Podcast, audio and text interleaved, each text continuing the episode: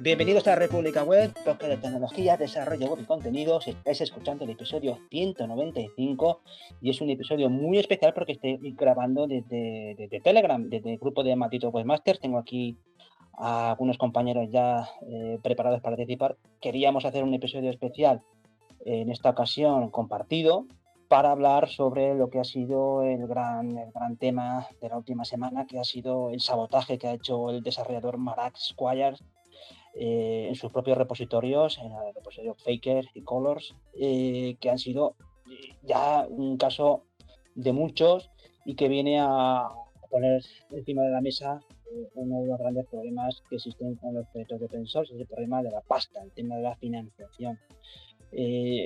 ya se vio con el último, con el gran problema que ha habido de seguridad con la librería esta de log 4J, que también eh, se destapó que había eh, también unos cuantos desarrolladores con una, eh, infrafinanciación y que soportaban el mantenimiento de esa librería desde su tiempo libre o sin ningún tipo de, apoyo o apoyo muy limitado por parte de, empresas, pero que refleja eso, refleja una situación que no es, no es fácil, parece un tema muy que levanta muchas, muchas espinas pero la realidad es que eh, habrá que buscar una solución también al tema eh, de cómo esos proyectos que sustentan otros proyectos muy grandes o empresas muy grandes puedan encontrar un vehículo de financiación. Y bueno, aquí tengo a mucha gente acompañándome. Tengo al amigo David Vaquero. ¿Cómo está David? Hola, ¿qué tal Javi? ¿Cómo estás? Pues aquí en este formato extraño donde no hago nada y solo tengo que hablar, lo cual es un poco complicado, eh, pero es de agradecer, Javi. Hombre, pues tú encanta la vida, todo lo que sea hablar. y, también te recuperamos la Anthony, que después de muchos programas eh, vuelve a estar aquí disponible. Anthony, ¿cómo estás? Muy bien, muy bien, eh, Javi. contento por volver y en este nuevo formato me llama mucho curiosidad. David, creo que no, no tendrás problema hoy para hablar. No, es, no es tu debilidad, digamos. También me ha dicho Andrés que entraría más tarde, con lo que esperaremos eh, a Andrés dentro de un ratito. Pero por lo demás estamos muy bien acompañados. Tenemos a José Jiménez. ¿Qué tal, José? ¿Cómo estás? Buena, buena. Eh, tengo también a Carlos. Buena. A Carlos Encarada también, un viejo amigo de Poca. Carlos, ¿cómo estás? ¿Qué tal? Un gusto compartir este, esta charla con ustedes. Muchas gracias a ti. Y a Diego. Diego, ¿qué tal? Hola, muy buenas. Bueno, yo soy más bien, estoy en el grupo ya mucho tiempo, pero dentro de esta plataforma eh, soy bastante nuevo, así que bueno, eh, también para probar y para conoceros un poquito más, la verdad es que me, agradezco la compañía. Un saludo. Muy bien, y nosotros también te agradecemos a ti que te hayas pasado. Y también tenemos a Andrés. Andrés, ¿cómo estás? Y a Víctor Franco, ¿qué tal, Víctor? No sé si queréis participar o estáis simplemente de oyentes. Pues venga, ya. Eh, cuando queréis participar, levantáis la manita y, si queréis comentar algo, eh, sois libres. Bueno, la primera cuestión que me gustaría poner encima de la mesa es eh, si el propio sabotaje de Marac Squires es una llamada de atención suficiente sobre un problema que parece que se repite. ¿Qué os parece?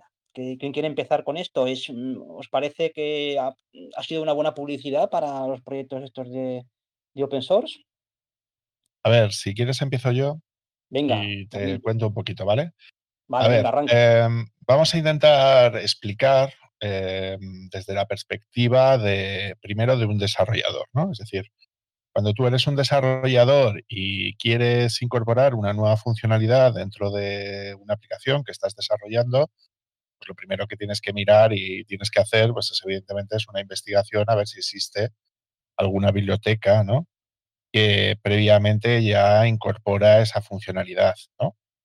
Eh, luego tendrás que hacer una evaluación para saber si esa funcionalidad concreta encaja con lo que tú estás necesitando, ¿no?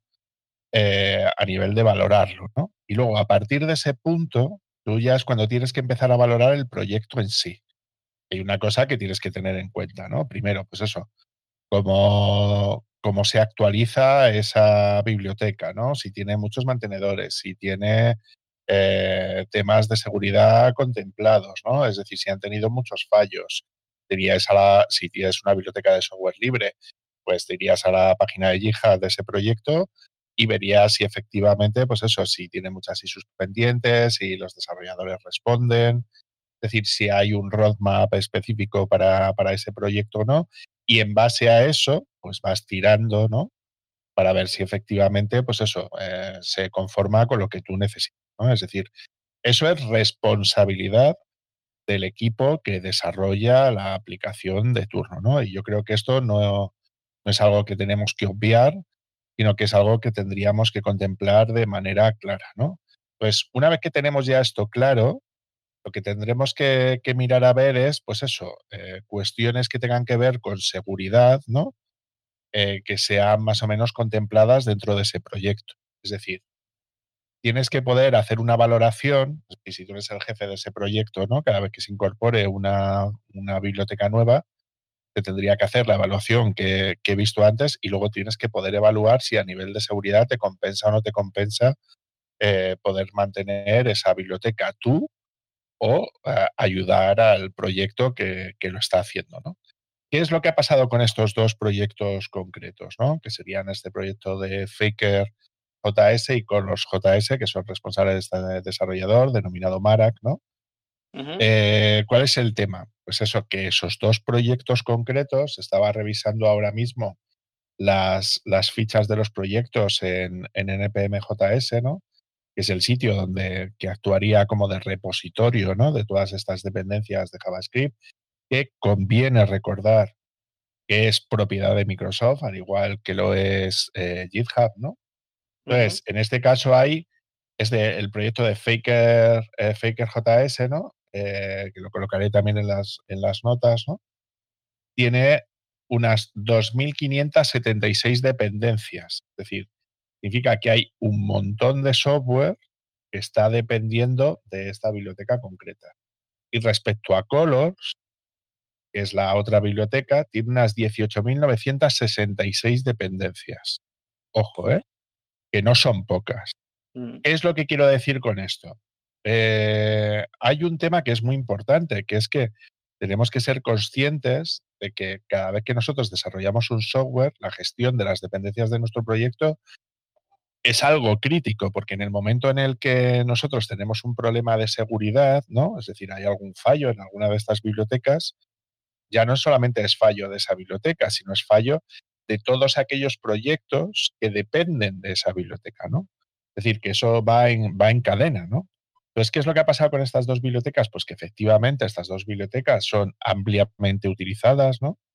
Donde estaba revisando, por ejemplo, pues Faker, por ejemplo, tiene unas descargas semanales que rondan los 3 millones de descargas y Colors unos ¿3 millones de descargas, macho? ¿3 millones, de descargas semanales.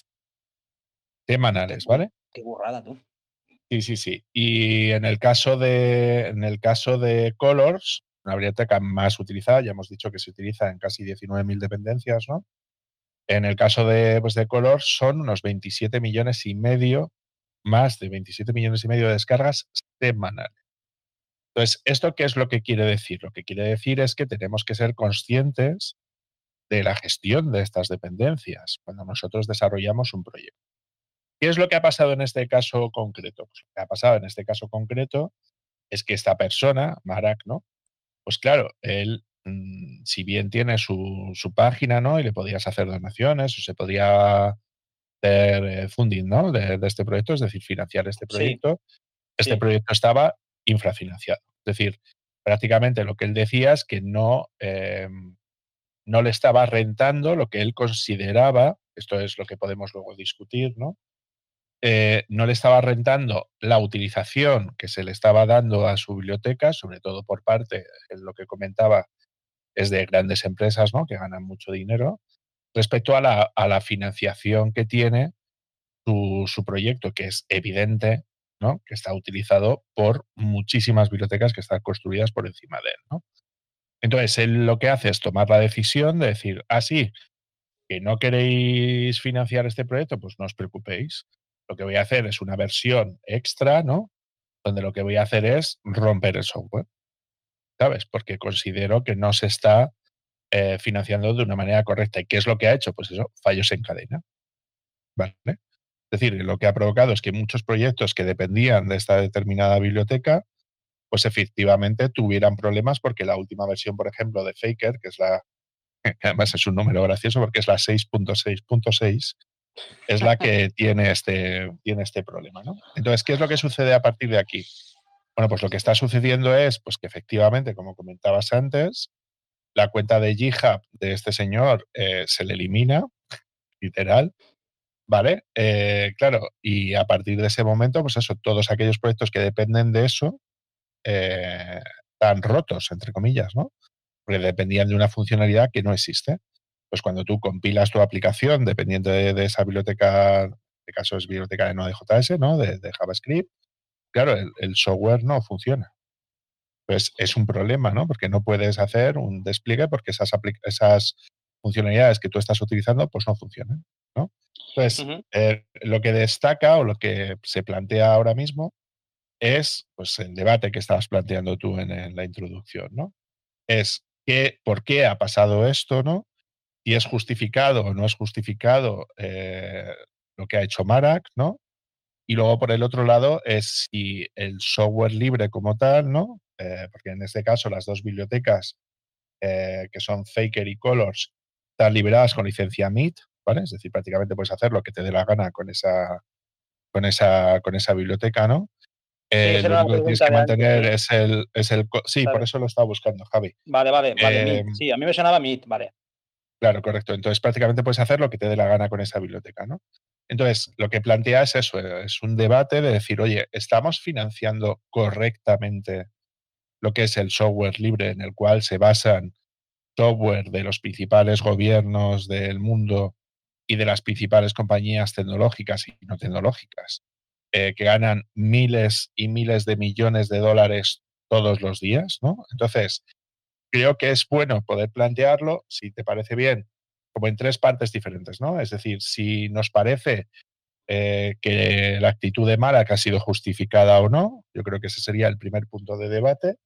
Lo siguiente sería es eh, qué hacer en un caso de este estilo si te pasa algo así, ¿no? Cómo evitar que te pueda llegar a pasar o si te pasa, ver cómo se podría llegar a arreglar, ¿no? Y luego, bueno, pues si quieres abrimos el melón del tema de lo de la financiación, ¿no? Mm. Es un buen melón. Eh, Anthony, por no, tampoco, por no dejarte ahí, eh, ¿quieres comentar esta primera cuestión que yo indicaba? Si te parece una llamada de atención suficiente con todo lo que también ha, comentado David? Em, sí me parece una llamada de atención, eh, en parte, mm, pero me parece no la mejor forma. Eh, ya lo comentaba anteriormente, aquí tenemos que ver dos cosas. Hay que, este tema hay que dividirlo en dos.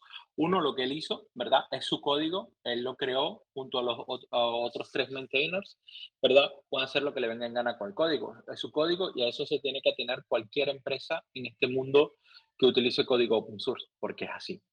Em, yo lo hubiese hecho de otra manera, yo hubiese empezado a cambiar las licencias, ¿verdad? Eh, si no estaba contento con el, con el tiempo y el dinero que sacaba, el tiempo que se invertía y la cantidad de dinero que se sacaba al final del mes de cada proyecto, ¿verdad? Pero está en todo su derecho.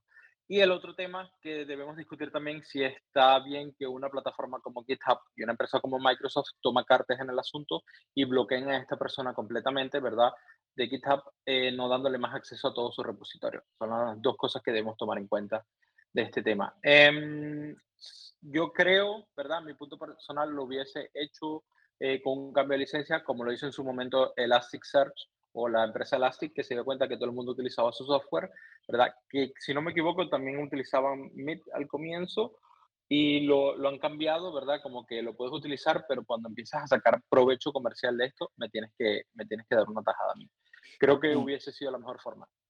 Eh, hombre, ese es un buen matiz. ¿eh? El, hecho de que, a ver, yo creo que llega un momento en el que es difícil también poner eh, clasificaciones, pero eh, eso que tú acabas de comentar me parece una gran, una gran división. Oye, si tú empiezas a ganar dinero con estas cosas y creo que muchos servicios que utilizamos hacen esa, esa división, oye, si tu proyecto es comercial, paga. Si tu proyecto es un proyecto personal o un proyecto relacionado con la educación, estás exonerado, pero si es un, proyecto comercial, paga. O sea que otra cosa sería el pensar en una, solución que que aportara, pues, no sé, diferentes niveles de pago en función también de la facturación, pero eso ya lo veo más, no sé, no lo veo imposible, pero complicado el, plantear según nivel de ingresos o, o, como se haría a nivel fiscal, que tú dices, bueno, pues la empresa que supera tantos millones de facturación tiene que pagar tanto. Eh, en algún momento,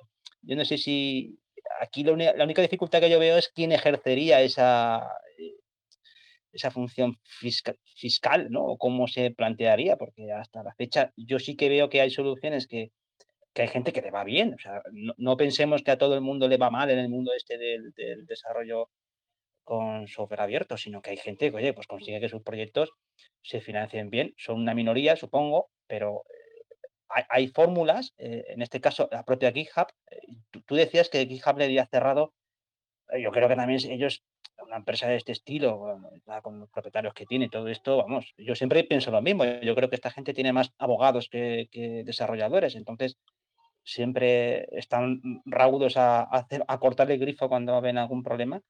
Pero sí que es cierto que, la propia GitHub tiene el GitHub Sponsors, que yo, yo por lo menos no soporto ningún proyecto a través de ellos, pero reconozco que hay otras soluciones, la propia, la propia Patreon, ¿no? Eh, vaya, hasta, hasta el Coffee podría ser una solución. Open Collective, que también es otra solución. O sea, que hay muchas soluciones de cara a poder aportar, pero yo creo que también una de las cosas que una de las cosas que también podríamos eh, pensar en todo esto, o a mí se me ocurre, ¿eh?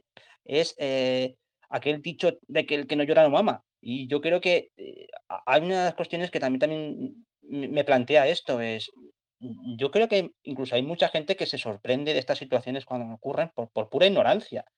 No quiero pensar eh, voy a ser el, tonto de turno, ¿no? Voy a pensar, bueno, igual es que hay gente que quiere pagar, pero si tú me pides dinero, no, no, no te conozco, no sé qué, no sé tu trabajo, eh, no sé hasta qué punto juega mucho ese, ese papel de, la ignorancia con, respecto a la ignorancia o la inacción a la hora de, poder pagar por una cosa que no sabes a quién se la vas a pagar o nadie te la está pidiendo. Yo creo que en este caso lo que él hizo mal, ¿verdad? con, o digámoslo así, con la reputación que él tiene en GitHub, ¿verdad? Con sus proyectos en GitHub. Este tío presentaba, digamos que su perfil de GitHub en cualquier empresa grande y digamos que no empieza con la negociación salarial a un nivel bastante elevado. Eh, creo que a él le faltó, eh, no sé si le faltó la chispa o si le faltó las ganas o X cosa, porque no lo conozco personalmente, pero yo creo que él pudo haber sacado mucho más partido de esa popularidad que tenía en GitHub, tanto en la comunidad JavaScript, ¿verdad? Haciendo, haciendo referencias, haciendo talleres, haciendo cursos, cualquier cosa, dando soporte, ¿verdad? Incluso desarrollando como autónomo o como empleado, ¿verdad? Y no lo hizo. Este, claro, cada quien tiene el derecho a hacer con su tiempo y su vida lo que quiera. Tal vez no le gustaba ninguna idea, está cómodo donde trabaja o cómo trabaja, ¿verdad? Eh, pero personalmente, ¿verdad? Sí defiendo. Es su código, puede hacer lo que le dé la gana. No defiendo lo que hizo para darle, o sea, para demostrar, ok, te estoy creando un código que todo el mundo utiliza y ustedes se están haciendo millonarios y yo no estoy recibiendo una tajada, porque ya entra un poquito la parte, desde mi punto de vista personal, un poco la parte de la, envidia tal vez, ¿verdad? Y pudo haber hecho más, ¿verdad? Uno incluso podía haber darle un ultimátum a las empresas que no van a contribuir, o como ya lo habíamos dicho anteriormente, este, em, pedir, o sea, eh, pedir contribuciones o cambiar la licencia. Me gustaría saber, ¿verdad? Eh, ya que Andros entró, ¿cuál es su opinión? Eh, ya que Andros también es bastante popular y bastante conocido en el mundo del hip y tiene proyectos con bastante popular, dice. ¿verdad? Sí, popular, es famoso, ¿verdad? Y me gustaría escuchar su opinión personal directamente a través de esto. Bueno, pues tiene que haber un acuerdo previo. Quiero decir, eh, apoyo todo lo que habéis escuchado, lo poquito que me he metido, ha sido ahora, siento la tardanza. Y mm, tú no puedes empezar un proyecto, esperar que crezca y luego empezar a pedir explicaciones. Si desde un principio tú dejas una base o dejas una licencia donde dejas claro esas intenciones, pues claro, luego puedes recoger los frutos. yo, a mí no se me ocurriría en ningún momento coger un, proyecto mío que tiene cierta, repercusión y empezar a cerrarlo.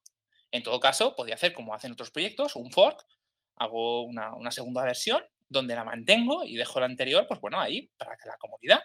Muchos Mm. proyectos lo hacen y es, es lícito. Luego tú ya decides.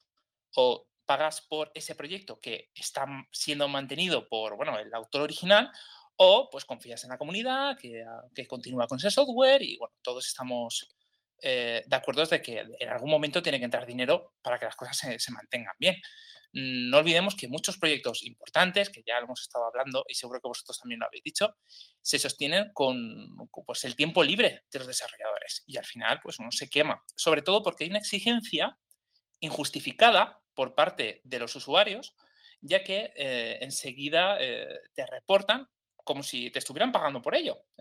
Eh, hoy mismo, voy a poner un ejemplo, he recibido un correo desde mi página web que me habla sobre un pequeño bug de un, un, script que compartí, muy tonto, hace mucho tiempo, y, y me, me, exige explicaciones porque eso no está funcionando y que debería arreglarlo para que le funcione su iPhone 8. ¡Ojo! ¡Joder! ¡Joder! Claro, claro, ¿cómo reaccionas a eso? ¿Te, te puedes tomar con simpatía mm. o le puedes decir, mira, te he dado mmm, ese tiempo para desarrollar ese software, he puesto un blog está de, libre acceso, no he puesto publicidad, lo mínimo que te pido es que si lo estás utilizando, pues me lo agradezcas de alguna manera. No tiene por qué ser con dinero, puede ser una pequeña aportación, puede ser, yo qué sé, cualquier historia. Una mención en Twitter llena muchísimo el espíritu. Es, ¿qué haces con esa gente que ha sido criada eh, pensando que el software libre es software gratis? Y que si existe es porque hay alguien que está detrás y se preocupa de que esto esté funcionando, ¿no? que la rueda siga girando. Eso sí, pero Andros, tú que Andros, tú que tienes una, eh, tú en tu propia, en tu propio blog sí que tienes en la parte de, de comentarios o en la parte de, sí. de, bueno, sí que tienes, o sea, tú instrumentaste el tema del Buy Me a Coffee de, o, o, del coffee para de alguna forma que, que la gente pudiera eh, compensar ese tiempo que te pedía. Exacto. ¿Eso cómo te ha funcionado? Es decir, eh, ¿te tomas muchos cafés o, vamos, o, o, o tiras el termo de casa? Vale, un poco para los que están, a, están escuchando y no saben cómo funciona, yo puse hace un tiempo un pequeño letrerito arriba de los comentarios donde eh, yo ofrecía un, un intercambio. ¿no? Yo te respondo al comentario si me haces una pequeña aportación. Eh, si me haces otra aportación más grande, te ofrezco otra cosa y bueno, sí, ¿no? como si fuera un Patreon. Unos, sí, unas recompensas. Sí. Eh, pues, OnlyFans para desarrolladores. Sí, exacto. Me ha funcionado muy bien porque he dejado de recibir comentarios. Se han reducido, vamos, el 99% han desaparecido. Y los, y los que están ahí eh, suelen ser porque no lo han leído previamente el cartel de arriba. Pero, ya, bueno, así en mi defensa tengo que decir que ha habido dos o tres personas que sí que han, eh, han pagado y, y, les he enviado no solo una, una, contestación, un comentario, sino que les he enviado un audio largo, extendido e incluso con, con algunas imágenes, porque, eh, bueno, es como todo, el, el, primero que llega y te da algo, pues te llena mucho más, ¿no? Y le das el doble de, lo que te da. Bueno, pues esa es mi experiencia. No, bueno, pues no, era curiosidad también, porque el, sí. es, es, verdad que, el, oye, pues nos despejas también muchas dudas que, que a veces también, yo lo decía antes con respecto al caso este de, oye, pues hay que llorar más o hay que pedir, hay que ser muy pesado, pero es verdad que si eres pesado y, y, y la gente no da un duro, pues llega un momento en el que también tienes que, que, plantearte soluciones. Aunque sí que es verdad que la de, la de Marac fue bastante drástica. Sí, sí que es cierto, yo no lo sabía, eso eh, lo comentó Néstor en el grupo que tenemos nosotros interno, cuando lo comentó, digo, ostras, pues no lo sabía que este, que este también, el Marac, que, que, es verdad que tampoco no emborrona el, caso de fondo, pero, pero, sí que es cierto que pues hombre parece que es de estos que piensa que el, las conspiraciones y todo este tipo de historias que tanto se lleva ahora, parece que en Estados Unidos, que ahí están todos un poquito volados, ¿no? Con el tema de con el tema de las conspiraciones, el tema de la polarización política. Allí parece que la cosa está bastante caldeada, ¿eh? Desde fuera se ve de otra forma, pero allí es un tema caliente y parece que el amigo, pues, pues eso, ha mezclado churras con merinas. Pero ya digo que yo creo que estamos muchos de acuerdo en que quitando eso, quitando esa, esa parte, sí que es cierto que, oye, pues algo, eh, si el río suena, agua lleva. Y el caso este de, del hombre este, pues no deja de ser. Él también, eh, yo leía en, una, un artículo de, de Register, que, está bastante bien para enterarse a fondo de estas cosas, y yo leía que, que él ya publicó en su momento un, una entrada de blog en la que pues decía pues lo que todo el mundo entendemos, que pues él también tiene que pagar facturas, tiene familia, tiene que unas responsabilidades y que estaba bastante cansado de que no, de no ver un duro. Entonces, eh, vamos, yo creo que respuestas fáciles no hay en todo esto, cada caso habría que estudiarlo muy bien. Yo, creo que la que lo que comentaba Anthony es, es cierto, a ver, él, él, es el dueño de su código, pero también es verdad que él, que hay que apechugar también con las decisiones, o por lo menos hay que apechugar con cómo está también la legislación con respecto a, qué cosas, porque todos hacemos cosas que no nos gustan, pero luego nos obliga la ley a, en este caso no se aplicaría, pero sí que es cierto que, oye, pues eh, es como cuando uno monta una sociedad con unos socios, tiene que plegarse luego a unas a, unas leyes, a unas historias que, pues aunque no estés de acuerdo, las tienes que cumplir a nivel ético, pues, pues yo, hay una parte de mi corazoncito que está con, con, con el señor Marak, no cuando habla de QAnon, pero sí que es cierto que, que, que, que, al hombre, que es una persona que tiene el talento y que ve que su trabajo está descargado y que tiene ese impacto en proyectos comerciales y que no vea un durito, pues a mí también me sorprende. No, yo también en una de aquellas que te hinchan los huevos, pues terminas por, por, hacer una de estas, ¿no? Eh, perdona, eso, eso que te iba a decir. Sí, mira, te comento. Yo voy a, decir la conclusión primero. O sea, esto para mí ha sido una pataleta y ha sido por ingenuo. Vamos a ver. Si tú no entiendes el software libre, si tú no entiendes el software libre, no te metas. Vamos a ver, el software libre, la característica principal que tiene es das el código fuente. Eso tiene tu ventaja y su desventaja. Tiene ventaja de que tú cuando entras en el software libre puedes recibir mucho, pero también va a dar mucho. Entonces, lo principal y el motivo principal de ingenuo de este hombre es la licencia que escogió. ¿Y por qué escogen esa licencia? Yo, por experiencia que tengo de mis proyectos, que veo muchos eh, proyectos de software libre, hay una curiosidad. Yo, el 60% o un porcentaje altísimo de proyectos que yo veo tienen licencia MIT. ¿Y por qué tiene licencia MIT? Muy fácil, porque la licencia MIT permite que todo el mundo utilice tu programa. Es la mejor forma que tiene un programa que sea utilizado por todo el mundo, porque digamos que da la libertad al usuario. Entonces, las empresas no son tontas. Antes de escoger una librería que tenga GPL, que eso significa que cualquier modificación que haga la empresa la va a recibir el código original, pues no van a utilizar esa librería. Ahora tú le das la librería MIT a que te arriesga a que te hagan lo que le dé la gana.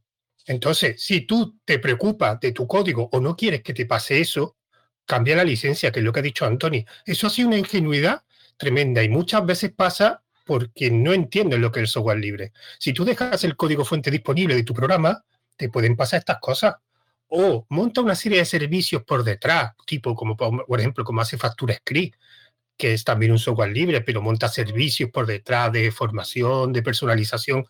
Pero si no haces nada, no te quedes sentado en tu sofá esperando las donaciones. No te va a pasar. Mm. Entonces, si te pero, pero el tema es el siguiente. Vale, yo puedo llegar a entender. David, David, yo sé cuál me va a decir. El tema es el siguiente, pero también la discriminación de quejarse de la empresa y no quejarte de los miles de usuarios que utilizan todos los días tu librería y tampoco te dan un duro, ahí me parece una discriminación absurda. O sea, nadie te da un duro, ni la empresa ni los usuarios. Exactamente, ni un Ya, pero lo que intento decir es. A la empresa castiga a todo el mundo. Esa es la pataleta de las empresas son muy malas porque ganan mucho dinero, pero es que también tiene un montón de usuarios que no te han dado ni un duro. A ver, entiendo lo que me quieres decir, ¿eh? pero yo eh, el hecho de culpabilizar a los usuarios sin saber no, a todos, a todos, económica. A todos. No, no, no, a ver, no, voy, David, voy, a explicarme, voy, a, voy, a explicarme, José, si ya, dejas, ya, eh, sí, ya voy a terminar, ya voy a terminar. David, eh, un usuario, como yo conozco miles de usuarios, que pagan un Netflix, pagan un Amazon Prime o pagan un, un Spotify todos los meses, ¿me dices que no pueden hacer una donación o dos donaciones al año de una librería que utilizan todos los días? No pongamos la excusa. Eso. No, pero no te me, estoy diciendo eso. Me está diciendo que no saben los recursos, pero es que también hay muchos usuarios que sí tienen recursos para pagar y es que no pagan porque, porque no hay cultura de pagar. Simplemente, ya lo dejo aquí. Vale, lo, lo que te decía, José. Lo que sí sabemos es la pasta que están generando las grandes empresas en base al software libre que se está fabricando en todo el mundo. Eso lo tenemos súper claro, para empezar, porque tienen la obligación de informar tanto de sus ingresos como de sus gastos, porque la mayor parte de ellas son empresas cotizadas en Estados Unidos y sí sabemos lo que facturan, sí sabemos lo que, lo que ganan y sí sabemos lo que dejan de ganar. O sea, de eso no tenemos ningún tipo de duda. Yo estoy de acuerdo contigo en el tema. David, David, David, la licencia, David, la licencia, la licencia. Las empresas se aprovechan solo de aquellos proyectos que tengan una licencia MIT o similar. Si es una GPL, cualquier modificación la recibe el, código original. Y ya verás qué pocas empresas utilizan software libre que no sea MIT. Te sorprenderá. Eso no, es del todo cierto porque se ha pillado a varias empresas, como TikTok, hace muy poquito. Eh, ¿Juicio? Y, claro, como no hay la policía del, open source que busque estas cosas. bueno, sí, eh, Free Software Foundation, hay determinada, por ejemplo, la última, la de Vicio, que la han metido en juicio porque estaba utilizando un firmware de Linux de que era GPL y están en juicio. Evidentemente es tu defensa que tienes. Si alguien se aprovecha de ti, mételo en juicio. Vale, voy a seguir. ¿eh? Sí, sí, adelante. Eh, evidentemente, yo siempre he defendido las licencias libres basadas en GPL por encima de las licencias MIT, Apache, bueno, todas estas, precisamente por el tema de lo que acabas de, acabas de explicar. Lo único que eso no justifica el uso y abuso por parte de las empresas de ese tipo de bibliotecas y el poco apoyo que dan a los desarrolladores de esas bibliotecas que ellos mismos usan. ¿Qué es lo que te intento decir? Vamos a poner el ejemplo de los 4J, ¿vale? Que es el ejemplo que ha salido durante estas últimas semanas a la hora de poder eh, gestionar lo que sería la seguridad de tus aplicaciones. Eh, los 4J es una de las bibliotecas más utilizadas dentro del mundo Java y sobre todo dentro del mundo empresarial, que es uno de los usos principales eh, que se le da a Java históricamente, ¿vale? Java en todo el mundo sería eh, el lenguaje de, programación más utilizado en el mundo de enterprise, eh, por, los datos que yo tengo. Entonces, ya no solamente es el hecho de que tú no lo estás financiando de manera correcta, y es que como tiene una licencia MIT, eh, yo la uso y la puedo utilizar sin ningún, sin ningún tipo de problema. Es que tú como empresa desarrolladora de ese software o que usa ese software libre que se está utilizando, es responsabilidad tuya de cara a tus clientes de mantener la seguridad de tus aplicaciones. Si tú no estás haciendo lo apropiado para poder mantener ese software que está haciendo, ah, te haces otra biblioteca, la mantienes tú y la pagas tú. Pero ¿qué es lo que ha pasado con los 4J? Y es un ejemplo perfecto para, para todo esto. Pues que efectivamente es, se ha descubierto un fallo de seguridad muy gordo, que es lo que ocurrió en su momento también con, con OpenSSL, porque no había el mimo y el cariño a esos proyectos en los cuales está basado el 90% del software que se está desarrollando.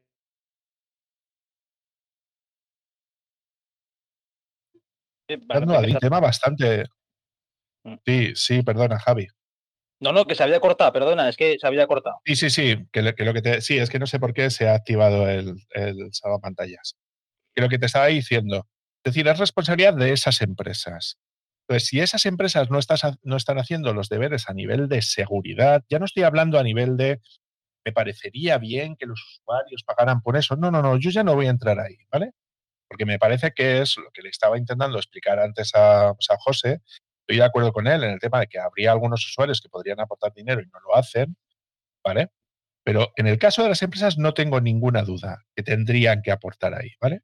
Por lo que os digo, porque ya no solamente es el, hecho de apoyar o no, que esto ya podemos entrar, que dentro de la cultura anglosajona es muy típico, el devolver a la comunidad lo que a la comunidad a ti te ha dado, que esto es muy anglosajón, ¿vale?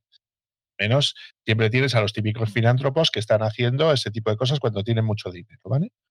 Pero es que tú a nivel de seguridad estás comprometiendo la seguridad de tus aplicaciones porque no estás haciendo un mantenimiento adecuado de las bibliotecas que tú tienes para tus aplicaciones y eso es, de, eso es responsabilidad tuya.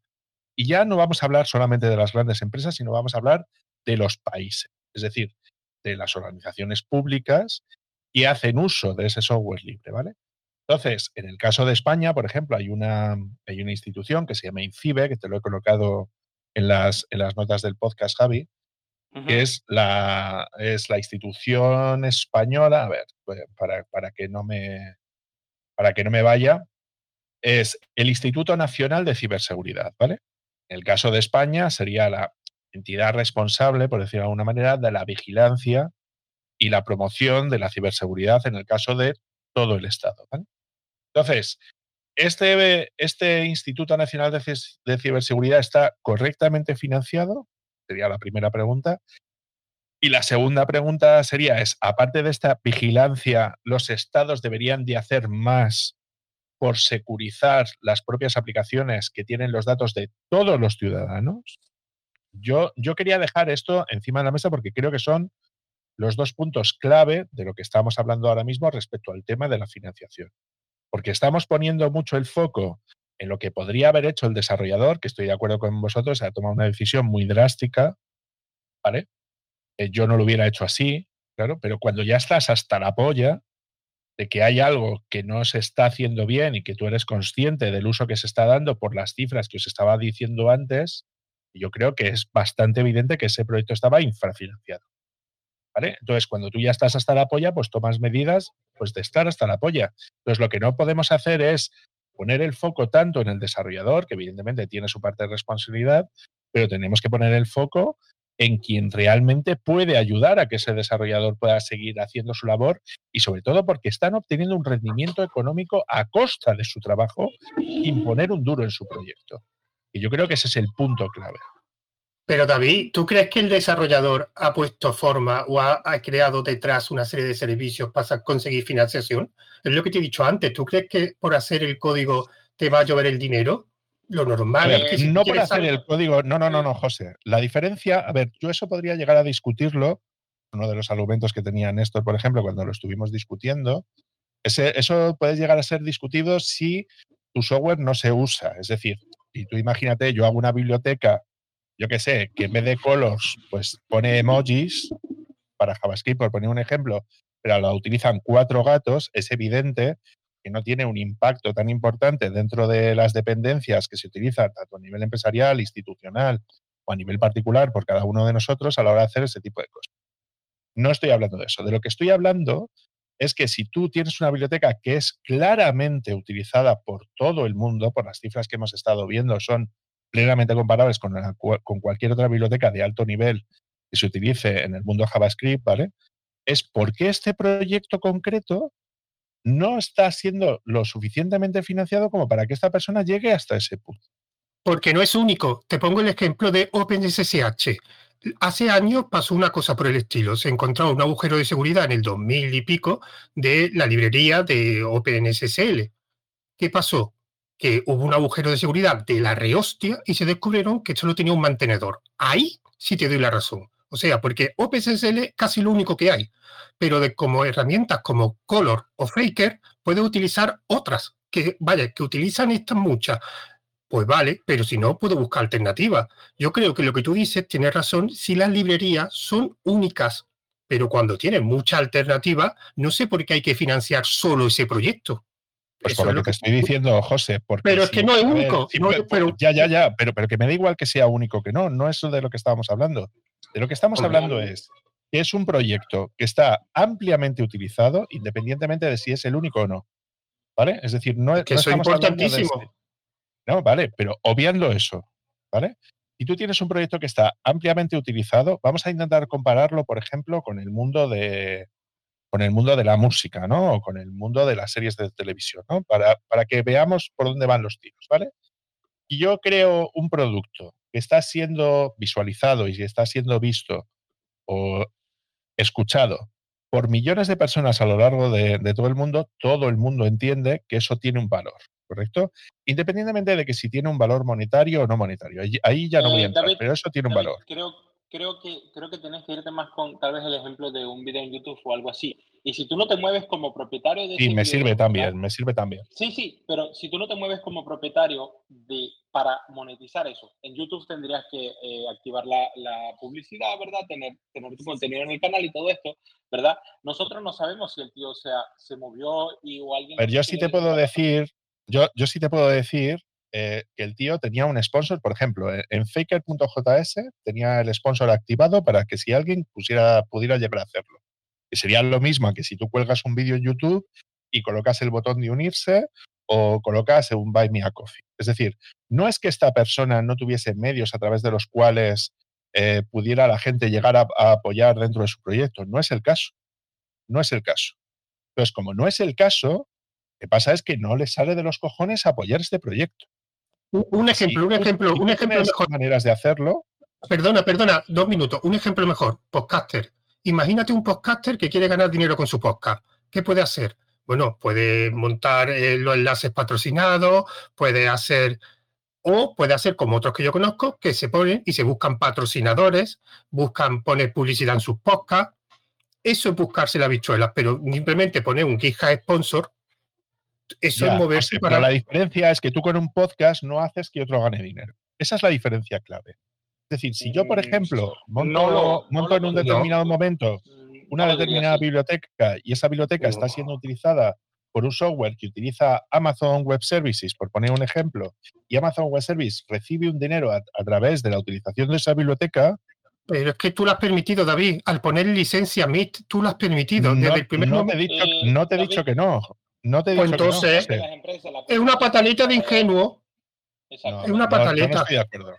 Igualmente, eh, estamos poniendo un peso enorme sobre los desarrolladores. No solo tienen que hacer bien su trabajo, tienen que elegir bien la licencia, sino que además tienen que ofrecer un soporte, un servicio que le mantenga, tiene que hacer publicidad, tiene que mm, hablar con empresas Claro, es que no todas las personas tienen esa capacidad, Andros, no todas las personas tienen esa capacidad para poder hacer este tipo de cosas. Eh, ya voy, tienes que, no lo veo desde ese punto, porque si a ti no te sale de los cojones, no tienes amor al arte y no te provoca programarlo, tú abandonas sencillamente que se ocupe otro. O sea, de tener que, nadie te está poniendo una pistola en la cabeza. Sí, tal vez en el, digamos que eh, en eso, cuando vas viendo las estrellas de GitHub, cómo va creciendo tu repositorio, cuántas descargas mensuales o anuales tienes, de, tu, de tus dos proyectos más famosos, ¿verdad? Tal vez sí te inspira a seguir haciéndolo, ¿verdad? Pero tienes que tomar también, yo veo en ese punto al desarrollador se tiene que, tiene que ponerse en, el, tener la prioridad, ¿verdad? Y decir, ok, yo estoy invirtiendo tanto tiempo, ¿verdad? Debería sacar algo de esto, porque esto me está costando ocho horas al día o me está costando las noches de sueño y cosas así. O sea, en este caso, yo veo al desarrollador en la, en la obligación de ocuparse de, de recibir su dinero no de decirle a las empresas, porque tú estás utilizando algo open source, ¿verdad? Principalmente, este, tienes que darle dinero a este desarrollador, sea pequeño o sea grande. Ya, mm. pero la diferencia de todo este tema es el siguiente. O sea, tú, por ejemplo, eh, vamos a compararlo con los impuestos, ¿vale? Es decir, ninguna empresa quiere pagar impuestos. No, no, no, no. Voy a traerlo porque, porque creo que es muy importante, ¿vale? Es decir, en la Constitución española tenemos un detalle que es muy importante y es que toda propiedad privada está sujeta al interés general. Punto. ¿Vale? Entonces, tú se supone que pagas una serie de impuestos porque la, sociedad entiende que se tienen que ofrecer una serie de servicios básicos a la ciudadanía para que, ese, para que esa sociedad pueda prosperar.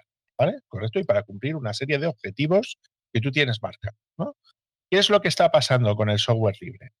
Está pasando con el software libre es que hay determinado tipo de empresas que están utilizando que tú esta biblioteca la colocas y es una biblioteca GPL, ¿sabes? Y no pasaría nada, ¿eh? Podrían seguir vendiendo los productos perfectamente sin ningún tipo de problema. O sea que lo de MIT es, es un poco cogerlo con pinzas, ¿vale? Con GPL hubiera pasado exactamente lo mismo, ¿vale? ¿Qué es lo que te pretendo decir? No, David, con GPL no pasaría lo mismo porque tendría, lo podría denunciar. Una cosa es MIT y otra No, no, no, no, para, para, para, para, para. Voy a explicarte la diferencia entre, entre MIT y GPL para que me entiendas a nivel de su utilización, ¿vale? Imagínate que yo quiero desarrollar un servicio en Amazon Web Service. Yo estoy utilizando una biblioteca GPL. Yo tengo la obligación de publicar los cambios que yo realizo para, para, para que ese servicio que yo estoy haciendo eh, aportar a la comunidad. La respuesta es no no tengo ninguna obligación de compartir los cambios que yo realizo, ni tengo la obligación de publicarlo en ningún sitio.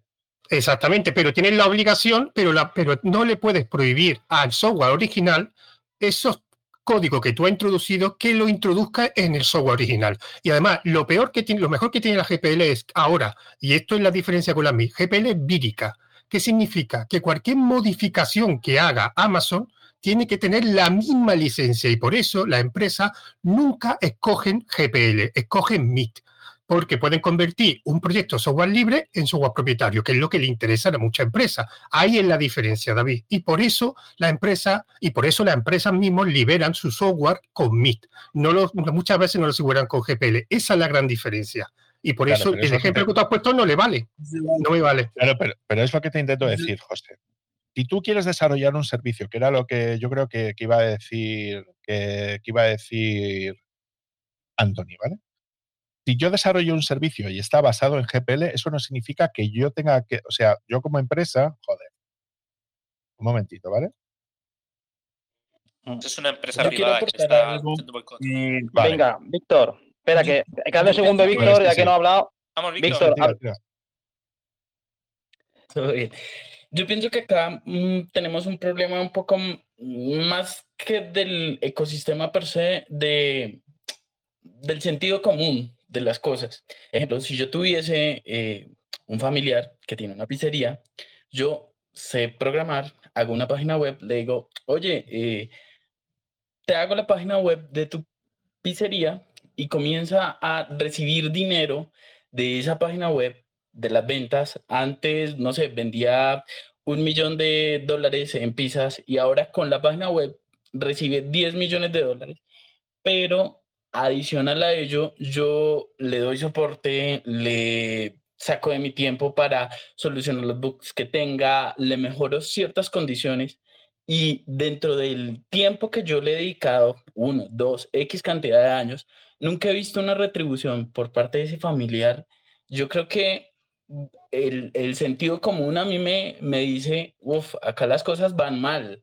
Y aparte de eso, yo se lo he dado a saber eh, de diferentes formas en un blog. Eh, no necesariamente yo cuando comencé a hacer eh, la página para mi familiar lo vi como un, necesariamente un negocio, simplemente quise ayudar, pero el tema está en, listo, yo te ayudo y después de utilizar ese, esa página web para vender X cantidad de beneficios más, nunca hubo una retribución al proyecto que inicialmente le permitió hacer ello. Y eso va un poco más allá del simple hecho de yo querer comenzar a aportar con código libre, saber todas las implicaciones que ello tiene, porque no creo que todas las personas sepan todas las implicaciones que tiene el código libre la primera vez que ponen la primera línea de código, pues para que lo utilicen, ni tienen la necesidad de querer lucrarse con ello pero sí es un llamado de atención bastante grande al punto que no hizo todo este revuelto, revuelo, no lo hizo Love Shell, sino lo hizo Faker, que tiene el mismo problema. No está siendo eh, remunerado o no está siendo recompensado por el trabajo que está desarrollando a partir de empresas que creo que son las que deberían pagar por ello, eh, por el uso de, de, ese tipo de productos. Mm. Ya, pero ahí fijaros que, que, yo creo que en eso estamos todos de acuerdo, pero también es cierto que esperar esperar por esperar, que es lo que comentaba también José, eh, eso pues también es una candidez que, te puede pillar una vez, pero como te pille dos, yo creo que mm, eh, yo creo que las empresas tienen difícil el, financiar proyectos del que tampoco tienen un conocimiento directo. O sea que yo en el tema de dependencias, creo que lo comentaba antes eh, David, el tema de las dependencias en este caso es un proyecto que, es de Node y hay que pensar que las dependencias es una cosa tan consustancial al ecosistema que es, es, algo tan complicado, es decir, que, que nadie, casi nadie conoce las dependencias de los proyectos que maneja, o, o por lo menos de manera profunda. Eh, cualquier proyecto que utilizamos en ese ecosistema, hoy en día hacer una página web con ciertos frameworks, eh, tienes ahí una, una jerarquía de es, una cosa insondable, es una cosa enorme. Eh, sí que es verdad que si haces una, si entras en la consola y, con un simple comando lo vas a ver. O sea, tú entras en un proyecto de Node y haces un comando que es npm fund y te va a mostrar de manera clara, te va a mostrar la cantidad de proyectos que tienen abierto un Open Collective o que tienen abierto un GitHub Sponsor y a que puedes aportar. Es decir, que, que, que yo también veo que si quieres poner dinero o tienes ese interés, no es difícil tampoco conocerlo. Pero por eso, una pregunta, una pregunta, simplemente una pregunta. ¿Y Mara ha apoyado a Node, ha apoyado a NPM con, económicamente? Es que muchas veces los desarrolladores de software libre se quejan de que su software libre no es apoyado, pero después ellos no apoyan al software libre que ellos, porque el software libre al final es como todo, es un ecosistema donde yo recibo y yo apoyo también. Es que muchas veces... ¿Tienes algún problema con Marac, macho? Parece que No, no, pero es que lo he vivido muchas No, es que lo he vivido muchas veces que, que las reglas del juego de software libre siempre han sido esas. Y siempre te ha podido pasar eso. vamos a ver, José, vamos a ver. ¿Te parece poco poner dos proyectos enormes a disposición de la gente? Bueno, yo creo que el tío ya ha hecho bastante, ¿no? Encima que yo, yo, es lo que te quería decir también, Javi. A ver, estamos poniendo el foco en él, ¿vale? Claro. Es decir, tú si quieres eh, hacer funding de un proyecto de ese estilo, sabes perfectamente cómo hacerlo. Lo, puedes hacer de manera súper sencilla. Puedes ir a la página del proyecto, puedes ir, lo que has dicho tú, con el NPLB Fan, puedes, puedes hacer el sponsor en su GitHub. Claro, y, ahí, y ahí ya lo tendrías hecho, ¿vale? Es decir, yo, yo lo que creo es que más que pararnos, porque yo creo que tenemos posturas muy encontradas a la hora de poder enfocar esto, yo lo que os preguntaría es ¿Y cómo lo resolveríais vosotros? Es decir, ya tenemos claro que hay determinado tipo de proyectos que están infrafinanciados para su utilización. Creo que esto es innegable. ¿Vale? Es decir, ¿cuáles serían las soluciones que vosotros plantearíais para evitar que este tipo de abusos por parte de estas grandes compañías sigan sucediendo en el futuro? Hombre, yo sí puedo empezar, voy a, empezar, voy a empezar yo. ¿Cuál es, disculpa, disculpa Anthony, ¿cuál es, el abuso, ¿cuál es el abuso de las compañías? Si tu proyecto crece exactamente porque estas compañías, y te apuesto, ¿verdad? Que si vas a una Google, vas a una Facebook, vas a una Apple, con tantas librerías de, eh, JavaScript eh, que se instalan en, cualquier, en cualquier aplicación hoy en día, no tienen ni una idea de qué ponen sus desarrolladores. Recuerda que al, al final del día, ¿verdad? Esto, eh, Faker o Colors entró a Google o como se llama la empresa grande, ¿verdad? Porque un desarrollador la encontró, le pareció bien, ¿verdad? Y la implementó en su proyecto. Y nadie más preguntó. Él presentó su proyecto final y nadie se empezó a preguntar cuáles, eh, cuáles librerías utilizar. Es un problema que, que habría que atacar de raíz, porque esto es un problema también de seguridad. Lo demostraron hace poco, ¿verdad? Cuando infiltraron algunos paquetes NPM, ¿verdad? Eh, pero, o sea, yo no tendría que tomar, no tomaría las empresas, ¿verdad? En la, en la obligación directamente. Porque, ¿qué, es lo que está pasando ahora mismo? Google fue con el gobierno de Estados Unidos y se quejó y le dicen, bueno, tienes que ayudarnos a cuidar el, el, el, software libre. Y esto para mí va a acarrear muchos más problemas que una, un ente gubernamental o un país o una nación se meta a ser policía del software libre, porque solamente van a atacar sus intereses. Y sabiendo cómo son los gringos, ¿verdad? Esperamos que no me revoquen la visa que tengo por ahí, este, eh, este, sabiendo cómo son los gringos, ¿verdad? Van a tratar de utilizarlo para, eh, para su provecho. Si es seguridad nacional o no, es otro tema, es un tema político que no, no vamos a tocar acá, ¿verdad? Pero es así. Entonces, ¿verdad? En mi punto de vista, este desarrollador tal vez no hizo lo suficiente, tendría otras formas de hacerlo y tomar las empresas, ¿verdad? por obligación que tienen que apoyar el software libre, esto va a acabar con el, eh, o sea, obligarlo, si utilizas, tienes que pagar si haces millones, esto va a acabar con el software libre. Porque si no recordamos, el ultra hype de los últimos, o la, la mayor, eh, el mayor invento de los últimos 10 años en informática ha sido Kubernetes. ¿Y de quién viene? De puros recursos de Google. Entonces hay que tomarlo todavía, no, no obligarlos a pagar como si, como si el software libre fuera Hacienda, sino que apoyen, pero en otra forma. Y no el dinero siempre es el apoyo. Eh, mm. Pido la palabra después de Javier. No, no, entra tu Andros. Vale, a ver.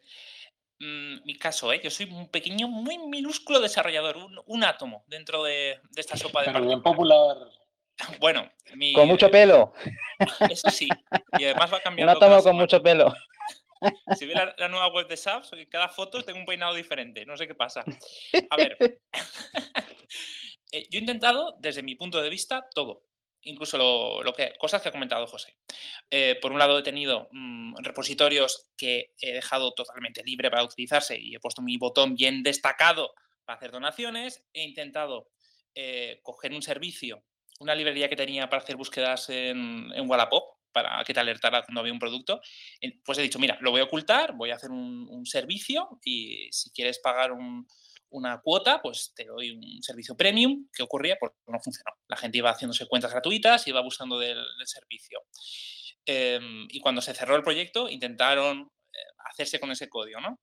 He intentado ponerme en contacto con empresas, he hablado con Mozilla, bueno, les he enviado un correo que no me respondieron, a, Netlify también, le he enviado a, a la comunidad de Closure cuando una vez estaban haciendo un reparto, em, querían, hacer, querían coger un dinero y repartirlo por pequeños proyectos para, para potenciarlos. Y en ese momento, pues yo dije, tengo mi, mi, framework, estoy ayudando a la formación, pues creo que me merezco ese dinero para seguir desarrollando. Bueno, he intentado todo lo que se me ocurre y yo personalmente no tengo la solución. No sé si es porque elijo, elijo mal la licencia, no sé si es que no, no tengo las influencias adecuadas, pero creo que hay mucha moda y mucho contacto en, en el software libre, aunque no queramos admitir. Mm. Hombre, también es verdad, Andros, que yo el otro día cuando hablaba con, con Joel de Netlify, él anunció en el programa que tenía, no sé si me pone el programa. sí, fue en el programa. Fue, en el programa, vale, pues él comentó que tenía, que en Netlify tenían ahí un, habían abierto un fondo dedicado también a Y les envié, y les envié un correo. Y le dijiste que era de República Bueno y te contestaron. No, lo de República a lo mejor tenía que haber añadido al final. Ahí te da razón. no, pero a ver, es que tú también, a ver, lo que sí que es verdad que en este caso particular tuyo, eh, eh, vuelves un poco a caer en la candidez. tú tienes que ir directo al. Si yo, por ejemplo, tengo ya a alguien ahí dentro, pues hay que mandarle correo a ese tío, no hay que mandarle correo al buzón del último mono de la empresa. Así que, que también hay que ser un poco listo en ese aspecto. De todas formas, es que soluciones fáciles no hay. Yo creo que sí que hay gente que tiene un talento que aparte del talento de desarrollar, el talento de vender. Y, hay gente que, lo hace muy bien. Yo creo que también lo que tú comentabas de, oye, pues mira, hay dos versiones de la película. La versión, eso pasa mucho en el ecosistema de los plugins de WordPress. Oye, hay una versión que tú puedes probar, que esto no te cuesta un duro, pero si quieres más funcionalidades, hay una versión premium. Evidentemente, mucha gente no va a optar a esa versión o peleará por nunca entrar en la versión premium, pero hay mucha gente que sí que eh, termina por convencerse y paga una, una, una, suscripción o paga un pago único. Es decir, que también eh, sí que me gustaría que recordemos el caso de José Conti, que también estuvo en el programa, que también tuvo un caso relacionado con, con lo suyo y que también se quejaba amargamente, pero que también, ojo, que yo creo que también, no sé si fue grabando o fuera de grabar, también surgió el tema ese de la venta y he reconocido que también se le daba bastante mal a la hora de afrontar estos proyectos, lo que yo creo que el caso de, Marac lo que sí que ha, ha, dado es publicidad y, bueno, por lo menos de vez en cuando que salten estos casos, no sean drásticos, no le ayuda mucho todo ese tema que le viene por detrás, que supongo que también siempre están los intereses a la hora de, pues vamos a destacar esto, que el tío está un poco toca del ala, vamos a, destacar esto para quitarle peso, pero, pero no sé si... También lo de GitHub, que comentabais antes, yo creo que GitHub, GitHub hace lo que tiene que hacer. O sea, yo lo siento mucho, pero es que yo si fuera el señor GitHub haría lo mismo, ¿eh? Yo lo lamento mucho por Marac, pero, pero es que, okay, lo que a ver, ¿qué van a hacer? Ahí sí no, sé. no concuerdo contigo, porque me parece una gran mierda que te vengan a cerrar. El código que está ahí adentro no es de GitHub, no es de Microsoft, es de Marac. Ahí sí, ahí sí le doy todo el apoyo a él. O sea, no puedes venir a cerrar él no, él, no, él no ha acosado a nadie, él no ha matado a nadie dentro de GitHub, no ha amenazado a nadie, se aguantó todas las reglas. el código es propiedad de él, eso es el punto más grave. El código es propiedad de Marac y tú puedes hacer con tu código lo que te, lo que te plazca. Y eso es un gran problema porque en este caso Microsoft está tomando decisiones que a nadie que nadie quiere, ¿verdad? Y está tomando sobre todo decisiones sobre la persona de Marac. Está quitando el poder y el permiso de hacer con lo suyo, ¿verdad? Lo que le dé la gana. Eso es como si tuvieses un departamento en un edificio y no te dejan entrar al edificio si el departamento es tuyo, porque solamente lo pintaste de rojo. Eso lo veo mucho, incluso mucho más grave de lo que él hizo. Mira, por, por, por, por, apoyar lo que dice Anthony, ¿vale? GitHub puede, hacer lo que GitHub puede hacer lo que quiera porque es su plataforma. Vamos a estar claros. Sí, pero... ¿Sí? sí, sí, termina y, luego tiro yo. seguramente, seguramente en algunas de sus políticas de, eh, políticas de privacidad o políticas de, de, uso y estas cosas que nadie se ha leído, que ha, que ha estado, eh, estado escrita por ese departamento legal que es más grande que el de desarrollo, seguramente, como decía Javier al comienzo, ¿verdad? Este, en este caso nadie se las leyó, pero ahí te dicen que si empiezas a hacer mierda con tu código te van a cerrar la cuenta, seguramente. Claro, pero era lo que te decía. Si lo comparamos, por ejemplo, con YouTube, ¿no? Es decir, tú en YouTube hay unas políticas que son de YouTube, ¿vale? Entonces, yo lo, con lo que no estoy de acuerdo es con el tema de que YouTube puede hacer lo que le salga de los cojones con el contenido que está dentro de YouTube, porque YouTube es la propietaria del código de YouTube y de la plataforma. Y yo creo que ahí hay una serie de limitaciones claras, eh, por lo que os decía. Es decir, muchas veces dentro de la, dentro de, este tipo de debates lo que se te plantea es la posibilidad de decir, oye, es que, claro, como es YouTube la propietaria, puede hacer lo que le dé la gana. No, no, no, no, no, no, no, perdona. O sea, hay una serie de cuestiones que están por encima de los contratos de las empresas. Y no será ni la primera ni la última vez que se, que se vea que hay un contrato de una empresa que no es, eh, que, que tiene cláusulas abusivas y que, ese contrato, por mucho que tú lo hayas firmado y por lo mucho que, el cliente haya tragado con eso, eh, puede ser que la empresa no tenga la razón a la hora de hacer lo que hace. Entonces, eh, aquí podemos aplicar temas que tienen que ver, por ejemplo, con libertad de expresión. ¿no? Es decir, tú lo que no puedes hacer es censurar a una persona por el hecho de decir algo que a la empresa no le guste. ¿Vale? Y ese es un caso que si tú seguramente lo llevas a los tribunales, seguramente lo ganarías. Porque el hecho de que tú puedas perjudicar a una empresa diciendo algo en una, plataforma como YouTube, que es prácticamente monopolio de la compartición de, contenido en formato vídeo, ¿vale? No están limitando única y exclusivamente el acceso a la plataforma, sino que están limitando el acceso a la libertad de expresión y el dar a conocer esa libertad de expresión con toda la gente que puede llegar a acceder a ese determinado contenido. Entonces, el hecho de argumentar que es su empresa y pueden hacer lo que les dé la gana y que han hecho lo correcto, yo ahí tengo mis dudas y sí estoy con Anthony en el tema de que, eh, al igual que YouTube no puede quitar un contenido y a tomar por culo, cerrarte un canal y a tomar por el culo, hay una de las cosas que cuando tú aprendes temas de marketing es el tema de que tienes que hacer un posicionamiento, tienes que hacer una inversión para que esos contenidos se posicionen y tal. Con el caso de Marak, él, todo el trabajo que ha hecho a lo largo de todos estos años, prácticamente GitHub ha dinamitado todo el trabajo que ha hecho durante todos estos años, ya solamente porque sea su código, no. No todo el trabajo que ha hecho de posicionamiento de marca lo han mandado a tomar por el culo. Entonces, eso es un perjuicio que tú tienes a la hora de hacer ese tipo de cosas, ¿no? Y creo que, deberíamos de ser conscientes. Pero por eso lo puedes em, mandar. Claro, claro, eh, que, que, eso es lo que yo te decía, que él sí tiene posibilidades de, de poder ganar eso porque creo que no lo deberían de poder hacer. ¿no? Puede ser que legalmente en el contrato ponga X y que eso no sea legal. Es decir, que tú lo lleves a un juicio y que te den la razón. ¿no? Pero vamos a intentar proponer soluciones, ¿vale? Es decir, el caso que ha hablado antes Andros creo que es bastante claro, ¿no? Es decir, él ha intentado hacer de todo para poder monetizar el contenido que él está generando y poder autofinanciarse de las aportaciones que hace y él no lo ha conseguido. Y yo no considero a Andros a una persona que tenga pocas capacidades a la hora de posicionar las cosas que hace o intentar vender eh, lo, que él hace, ¿vale? Hablando del caso de Mana concreto, y tú sabes que le puedes llegar a fundar, coloca un, botón dentro, de, dentro, del, dentro del sistema para que puedas hacer sponsorizar los repositorios y todo lo demás. No obtiene un rendimiento adecuado, es evidente que él no, no está financiado correctamente. ¿Qué es lo que yo propongo? Bueno, yo lo que propongo sería la creación de una licencia que obligue al pago por parte de grandes empresas de parte de sus ingresos. Sería un 0,7%. Creo que esto ya lo he comentado en, otras ocasiones y en otros podcasts, pero sería una licencia libre, exactamente igual a como podría ser la, la GPL, pero con un par de puntos más, ¿vale? Uno que sería la obligación por parte de la empresa a que comunique que está utilizando ese software libre dentro de su página web, es decir, primero que seamos conscientes de que ellos tienen que comunicarlo y ese sería un punto clave, ¿vale? Porque sería la manera también de dar visibilidad a ese software libre que se está utilizando y como se utiliza a nivel interno por parte de las empresas y ellos no, tienen ninguna obligación de comunicarlo, nadie sabe que los está utilizando, que ellos están beneficiando de ello. a, nivel del desarrollo de sus productos. Y luego yo lo que pondría es, pues, una de las buenas cosas que hizo Aznar, yo hablando bien del PP, ¿sabes?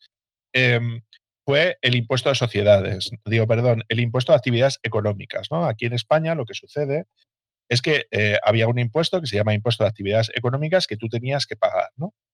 Eh, por iniciar un, negocio, ¿no? Entonces, ese impuesto aquí en España, con Aznar, ¿no? Con el gobierno de Aznar, lo que se hizo es que a partir de un millón de euros, ¿no? Eh, tú tenías que pagar ese impuesto, pero si lo hacías por menos de esa cantidad de dinero, no tenías que hacerlo. Es decir, no tenías por qué pagar ese impuesto. Entonces, ¿qué es lo que pongo yo? ¿Qué es lo que yo propondría? Evidentemente, tú en la licencia dijeras, bueno, pues si tú facturas más de un millón de euros al año utilizando una de las cosas que yo he desarrollado, tú tienes que pagarme un X porcentaje de, tus ingresos, ¿vale? Y me vais a decir, hombre, pero ¿cómo vas a hacer eso? Eso es imposible. Bueno, os voy a poner un ejemplo súper práctico de gente que está haciendo ahora mismo y está ganando dinero con una licencia de ese estilo, ¿vale? En este caso es con todos los software que se dedican a temas de minería, que estuvimos Andros y yo eh, explicando todo este tema en un podcast, ¿vale? Entonces, los desarrolladores de software de minería que directamente están generando dinero, están reclamando un porcentaje. Entonces, ¿qué es lo que hacen dentro de su software? Pues tú normalmente cuando pones una dirección, pues para minar Ethereum o para minar cualquier otra criptomoneda, eh, tú pones una dirección y ahí es donde se supone que va el dinero que tú estás minando. Bueno, ellos lo que hacen es que dentro del, dentro del código fuente lo que tienen es una dirección suya, ¿vale? De la moneda que estés minando, por ejemplo Ethereum, y lo que hacen es en, un 1% o un 0,5% del tiempo que tú estás dedicando para, para minar utilizando su, utilizando su software, y utiliza para minar esa criptomoneda para apoyar al desarrollador de ese software que tú estás utilizando para minar. Y nadie pone ninguna pega en ello en absoluto. ¿Vale? Es decir, todo el mundo está pagando religiosamente su 0,5 o su 1% por utilizar un software minero u otro software minero. Otro de los casos, otro tipo de licencia que se aplica también en temas de minería, ¿no? Pues tú, por ejemplo, quieres dedicar una, una máquina de ese estilo para, para, por ejemplo, minar, pues hay software libre que está utilizado, software que se paga bajo licencia, ¿no? Entonces tú lo que utilizas es ese software y entonces pagas una mensualidad pues por cada máquina que tienes minando. X, X al mes, ¿no? Es decir, y en eso nadie pone ninguna pega. Entonces yo lo que no entiendo es, con estos dos ejemplos que yo acabo de poner en concreto, ¿vale? Eh, es por qué en el caso de un software de minería se entiende perfectamente y en el caso de empresas como Amazon, Google, Microsoft, etcétera, no se entiende esto. Es decir, si tú estás utilizando un software para poder ganar dinero, lo lógico es que cedas parte de tus beneficios o parte de tus ingresos para seguir financiando ese determinado software. Es de cajón de madera de pino. Y como no es cajón de madera de pino, por eso propongo ese nuevo modelo de licencia. Ahora, el, tema vale, ¿y, cómo, y cómo la muerte el open source? Yo, yo, yo, no estoy de acuerdo en, en, eso y, te he puesto un ejemplo concreto de eso, ¿eh? Software que está subido a GitHub, que es,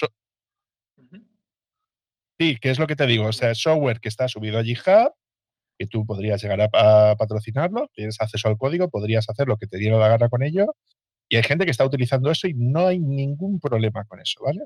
Pues yo no creo que sea la muerte del software libre, porque en este ejemplo concreto te, estoy demostrando en la práctica que eso no sucede. O sea, tú puedes llegar a pensar lo que quieras, ¿vale? Pero eso no sucede, ¿vale? Entonces, ¿cómo garantizaríamos que efectivamente eh, esas licencias se cumplen, ¿no? Porque una cosa es que tú pongas una licencia, ¿no?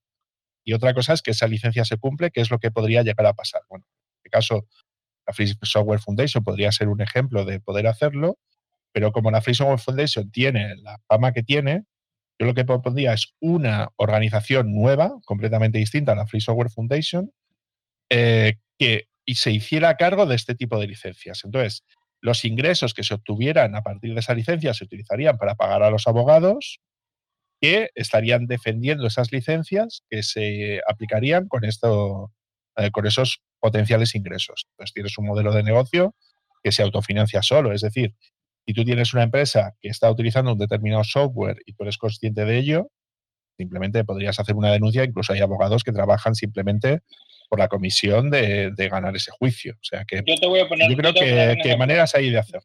yo te voy a poner un ejemplo porque tu idea no es la mejor. Imagínate que tu idea se haga así, ¿verdad? Y todo lo que sea open source se le tiene que dar al creador del software, ¿verdad? Se le tiene que dar un porcentaje a las empresas que ganan dinero con ello. A, partir de cierto porcentaje, ¿eh? es decir, no, no todas las empresas. Ok, perfecto. Te voy, a te voy a poner un por qué no va a funcionar. Imagínate, pongamos el ejemplo de Kubernetes, que es donde no soy desarrollador, sino vengo más de esa parte, ¿verdad? y todo el mundo, un Amazon, un Microsoft, eh, un OpenSUSE y todo el mundo tenga que darle un porcentaje de su ganancia, ¿verdad? A partir de cierto, cierto, a partir de cierta cantidad, le tengan que dar de sus ganancias a Google. O sea, es ilógico y eso llevaría, desde mi punto de vista, llevaría que... Creo que se le ha cortado. Se le ha cortado. Creo que Google la ha tirado. La estaría. ah, pero esto no era de los rusos. De todas maneras, también cuando comentabas tú, eh, David, el tema de la música, también, oye, pues una liga, un consorcio de, pequeños creadores que se unan para, no sé, para ciertos fondos. Eso, ya está pasando, lo sabes, ¿no? Que salió la salió la asociación esta de creadores de contenido, al menos aquí en España, como una posible alternativa para hacer lobby ¿no? por parte de los creadores de contenido. Claro, porque llega un momento en el que hay, en esto también hay ganadores y perdedores, hay proyectos que, pues, que tienen la suerte de, pues, mira, pues, es como el que tiene un proyecto que de repente le entra pasta por algún sitio, no sé, a veces esas carambolas del destino, tampoco, a veces no, es que sea muy bueno vendiendo, sino que también ha tenido el momento adecuado o ha tenido el, el momento exacto en el que le ha entrado dinero pero... Claro, claro, pero la cuestión, Javi, es, resolvería, o sea, yo creo que sí resolvería casos como este. O sea, si tú en un determinado momento tienes una biblioteca, si es una biblioteca que está bien, que funciona, que funciona de manera correcta y tal, ¿no? Es decir, se le está dando un mantenimiento correcto, es ampliamente utilizada. Bueno, pues en esos casos concretos te evitarías este tipo de abusos por, por, por parte de las grandes empresas, ¿no? Es mm. decir, te cubrirías de alguna manera. Por eso yo sí le doy la razón tanto a José como a Anthony, que tendrían que hacer es cambiar la licencia, tener una licencia distinta a la hora de hacer todo, todo este tipo de cosas. Y es lo que discutía yo con Anthony. O sea, y, y, o sea, una cosa es lo que nosotros creemos que podría llegar a pasar y otra cosa es lo que pasa. ¿Vale? Entonces, hay casos en concreto donde se pueden em, perfectamente financiar eso y tú le dices a una empresa que va a pagar, yo qué sé, si te parece demasiado el 0,7, le pones un 0,01% y que eso se destine a proyectos libres, ¿no? Yo creo que sería perfectamente viable. David, una última pregunta. Me voy a ir y te lo dejo para que lo discutas con el resto. Sí, vamos a ir cerrando, ¿eh? que llevamos una hora y pico. ¿Qué pasa con los particulares? Quiero decir, el software libre mm, da un valor a la vida de cada persona. Yo mismo estoy utilizando FCMPG, estoy utilizando Linux, estoy utilizando Thunderbird. Eh, a mí no se me exige pagar, pero sí estoy disfrutando también de eso. Claro, yo lo que te diría es que ahí es donde tienen que intervenir los gobiernos y les voy a dar la razón a Google en ese caso, ¿vale? Hmm. Es decir, los gobiernos tienen la responsabilidad de que eh, de, aumentar, promocionar y, poder hacer que este, que este software sea más sostenible en el tiempo. Por eso, por ejemplo, proyectos como el de Linux en su momento en Extremadura fueron tan importantes, ¿no? Porque ya no solamente fue que, mm, que tú pongas un dinero para crear una distribución, ¿no? sino que se creó un ecosistema de empresas dentro del, dentro del mercado de, Extremadura que luego empezaron a competir a nivel nacional y algunas a nivel internacional, creando software para, para Linux a la hora de hacer este tipo de cosas. Entonces, una administración pública cubriría esa parte de los ciudadanos. Es decir, igual que se pedía, por ejemplo, pues para desarrollo en, en países del tercer mundo, eh, un 0,7% en, en, en, inversión por parte de los, de los presupuestos generales del Estado de los distintos países a la hora de acabar con el hambre, por poner un ejemplo, pues ¿por qué no se destina un porcentaje por parte de esos mismos gobiernos? Y ahí es cuando yo es lo que te diría, y ahí es, ahí es donde todos los ciudadanos estaríamos aportando. Mm. ¿Correcto? Mm, también creo que sería muy buena idea la formación, ¿eh? O sea, el, desde muy pequeñitos, eh, sí, llevarles eh, a toda esta gente joven, ¿no? Que está en las clases de informática, están empezando, ¿no? Eh, pues desde ahí empezar a incubar este tipo de... Sí, porque al final con la educación cambiamos el mundo. Si, si hacemos que podamos respetar el software libre desde muy pequeños, hay muchas cosas que sean diferentes. Mm. Si no nos ponemos de acuerdo con la nos vamos a poner de acuerdo con el software libre. Pero yo, eh, vosotros pensáis que la, eh, con casos como este o, cómo, cómo, evoluciona también el mundo este de, la informática y todo esto, ¿pensáis que está perdiendo fuelle ese tipo de proyectos en los que, bueno, pues esos desarrolladores eh, pequeños están en... Porque yo que también veo que esto madura y la gente que muchas veces soporta estos proyectos pues ya se hace mayor, ¿no? O ya tiene una trayectoria mucho más mucho más larga. Entonces, no sé hasta qué punto eh, nuevas generaciones están entrando a jugar a esta liga de tengo proyectos open source y los mantengo y o ya se vuelcan más hacia, la, hacia el aspecto comercial. Eh, estadísticamente suele mantenerse gente que ya tiene cierta experiencia. ¿no? Hay poca, pocos eh, maintainers de 20 años, suelen tener mm, de media más de 30 y pico años, que es ya cuando te sientes cómodo ¿no? con el lenguaje, ya tienes como una década de experiencia. Igual también se juega con eso, ¿no? Que, suelen ser personas que pueden tener una posición, vamos a decir, laboral cómoda o una posición establecida y que, y que, pueden afrontar. Se, permitir. se lo pueden permitir. O sea, para ellos es una especie de, de, no sé, una mezcla de reto profesional, personal y que, aparte de la competencia que tengan, que, por eso digo que también esa gente, yo noto que también coge años y que, oye, pues los que se bajan de esa, de esa aventura, quizá no hay, un, no hay un recambio. No sé si la gente, tú que estás más encima de estas cosas o conoces más gente, ves que esas nuevas generaciones también están eh, creando proyectos open source con estas licencias que, se pueden exponer a eso, ¿eh? O a que no les entre dinero o que, oye, notan que mucha gente usa sus proyectos pero no entra dinero para mantenerlos. ¿No, Andros? Era la pregunta de la Sí, sí, sí, sí, totalmente de acuerdo. esta gente de 20 años también, esta gente de 20 años también va, eh, va, a seguir avanzando, va a seguir creciendo y volviéndose vieja. Y va a llegar un momento que digan, ok, bueno, eh, quiero hacer mi propio, eh, mi propio proyecto open source o quiero, o quiero sencillamente participar en un proyecto. Sí, lo único que sí, a ver, te lo digo porque me da la sensación de que el, a ver, el mundo, este mundillo también, yo creo que también tuvo su época, ¿verdad? Eh, tuvo una, como que esto tiene una trayectoria eh, muy en nacimiento de, lo que es la web o de la propia internet. O sea, no sé si el público más joven casa con ese tipo de, planteamientos. No sé si están más atraídos por otro tipo de, visión de la, del mundo del software, ¿sabes? Eh, ¿Por qué no lo preguntas en Instagram? Igual es, el, es donde lo puedes preguntar. ¿Por qué no pones una encuesta en Instagram y que dices, oye, ¿tú crees que la gente joven no está aportando yo me hago, esa, me hago esa pregunta, me hago esa pregunta simplemente por, plantearme, oye, pues todas las generaciones tienen unos valores o tienen una forma de, pensar estas cosas. Nosotros ya tenemos unos años, ya hemos visto cómo ha evolucionado esto de, de, la web, pero oye, las nuevas generaciones igual no tienen esas preocupaciones o lo ven todo de una o lo ven todo más de una manera más comercial, o no lo sé, ¿eh? yo lo digo así en voz alta porque creo que también es importante. O sea, que, porque, oye, pues los proyectos eh, más consolidados, pues muchas veces terminan por ser adquiridos por empresas grandes o la gente se incorpora en plantilla. Esto es lo que ha pasado con el, con el hombre este de Svelte, ¿no? con Rick Harris, que ya ahora está ha pasado de trabajar en el New York Times, ha pasado a trabajar a Vercel. O sea que que, yo veo que también hay muchos proyectos de open source que los mantenedores pues eh, dan cobijo a empresas más grandes o, financieramente composibles a que trabajen en su, en su, en su organización, mantengan los proyectos dentro de su organización, pero a fin de cuentas donde todos esos proyectos también retribuyen es en la propia empresa, ¿eh? de manera directa. Porque, no sé, yo no sé si hay tú buscabas soluciones, pero igual es que el mundo ya busca sus propias soluciones cada uno, ¿sabes? Ya, tío, pero la batalla cada uno por su lado creo que no es una solución.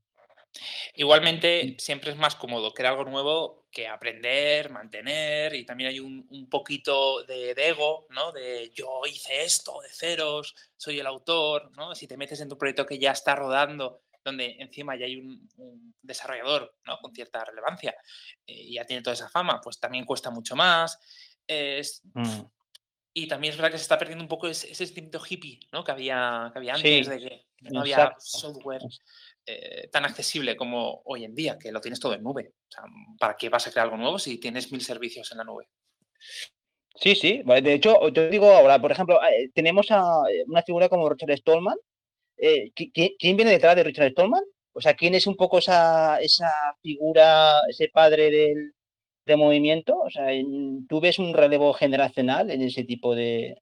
Al igual que sí que hay un relevo generacional en el mundo más empresarial, sí que no, veo tampoco un relevo generacional en esa generación de... Porque me estás poniendo un ejemplo muy chungo, Javi.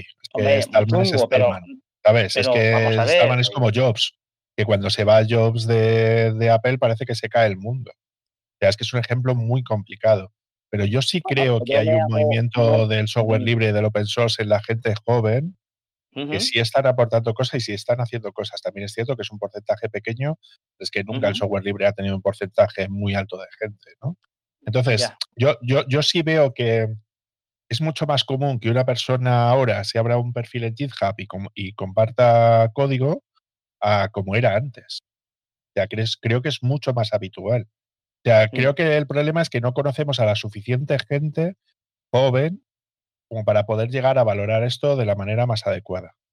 ¿Vale? Pues, es, es, la impresión que yo tengo, pero tú ves en, en GitHub y cada vez ves más código. ¿Sabes? O sea, que no estoy de acuerdo con que no haya un relevo generacional. Igual no hay tantas figuras conocidas como las que había antes, porque el mundo ha crecido mucho, se ha sectorizado mucho y se ha verticalizado mucho, pero, pero yo creo que en ese aspecto sí se está compartiendo más código que nunca. O, Otra cosa es a dónde va ese código o, a nivel de organización. Yo, yo, yo no creo que es un, sea un tema generacional de que falte gente o falte código compartido, sino que, como bien decía el chiste, hace falta organización. Ya. bueno, si alguien quiere dejar algún comentario más, lo digo por ir cerrando, por no que se alargue mucho la, grabación esta de Telegram, que a ver cómo queda luego para publicar en el podcast. Eh, ¿Alguna conclusión final? ¿Alguna participación? Hombre, está Néstor. Néstor, ¿te quieres conectar? Te, iba a preguntar si eh, escuchamos la opinión de Néstor sobre todo este tema si puede conectarse. Eh, Néstor, ¿qué no estás? ¿Cómo estás? Ánimo, vamos, Espera, que le, doy a, que le doy a permitir, venga. Néstor, ¿qué tal? A ver, ¿qué le he dado? Ahora es cuando se tiene que desmutear. Sí, yo es que esto no, soy de las nuevas generaciones. ¿Cómo estás? Bien, bien, bien. Aquí estudiando mucho que tengo que terminar una, una, un, tengo que hacer un examen pronto y la verdad es que estoy pero bueno, he, escuchado un poco la última parte y bueno, en fin, sabéis que yo no, no, no, tengo una opinión tan parecida a la vuestra, pero, pero bueno, o sea, yo no, no creo que las cosas sean poner barreras, licencias entre medias para mejorar ese tipo de situaciones. Además, tampoco estoy de acuerdo con que la gente cuando publica software libre tenga que mantenerlo. Eso no es una obligación. Igual estamos olvidando un poco el modelo del del software libre, ¿no? El modelo bazar, que al final se trata de que cada uno vaya poniendo lo que quiera y aportando lo que quiera y después la gente aprovechando eso después. Eh, en fin, eh, creo que hay otra dinámica diferente. Poner licencias, obligar a pagos y demás, que está muy bien y que es un derecho absolutamente loable, como decía eh, David, ¿no? El tema de las licencias para minería y demás y tal, que no son licencias para minería, simplemente son condiciones que han puesto para el software, hasta donde yo sé, eh, condiciones que ha puesto para el software. Oye, ¿tú quieres usar este software? Muy bien, pues esto es lo que, estas son las condiciones, ¿las aceptas o no? Ya está, ningún problema. Igual pasaría si tú creas una librería eh, que quieres, de la que quieres obtener un dinero. Estas son las condiciones, ¿quieres hacerlo? Estas son las condiciones, muy bien, ya está. Eh, no pasa nada. Pero poner no sé, yo creo que ir haciendo grupos, pues a otra hora sensación aparte de la free software, eh, tal, todo esto, yo no lo veo. Me parece, me parece complicado, me parece que al final, mm, eh, digamos que evitaría que mucha gente se, pondría, se pusiera a trabajar o utilizar el software como se está usando ahora. Que sí que hay gente que se aprovecha, sí, bueno, pero buscamos otro tipo de medidas. Por ejemplo, yo no sé si lo habéis comentado anteriormente, pero el propio chaval que, que hizo lo del fake y lo del colors, propuso una solución que no la veo comentada en ningún lado, que es que en vez de que clones su repositorio, lo forques. Y me parece ya lo han forqueado, ¿eh? Ya lo han forqueado. Sí, sí, no, no, e, evidentemente, pero lo que quiere decir es, oye, ¿tú quieres incluir mi librería en tu software? Bien, no me la clones, no, me no, incluyas mi librería, forquea mi librería y después incluyes esa. Mm. De manera que si yo hago Después software, mi propia librería, pues tú tendrás que hacer todo el proceso de volver a forquearlo, volver a incorporarlo, etcétera, mm. etcétera. No utilices mi trabajo directamente en tu, en tu software, eh, pues eso, de una manera tan eh, torticera, de alguna manera, en algunos casos. Y digo algunos casos porque hay muchos otros en los que no, que no se está utilizando de malas maneras, sino todo lo contrario, sino se, respeta la, autoría y se da, eh, se da, se da, digamos, credenciales un poco al trabajo de los demás. ¿no? A nivel económico, tú tienes la alternativa de no desarrollar y ya está. ¿no? Y no entiendo por qué hablar, haya que haber una obligación de nadie de, eso, de pagar dinero a nadie si tú no quieres, no desarrolles. Y si tú no quieres poner eso open source y le quieres poner licencia, ponla. Ya está, se acabó. No tiene no otro tío, ¿no? Tú hablabas del ejemplo de, de cuando Extremadura hizo lo del tema de eh, lo de la distribución de, sí, de, Linux, sí.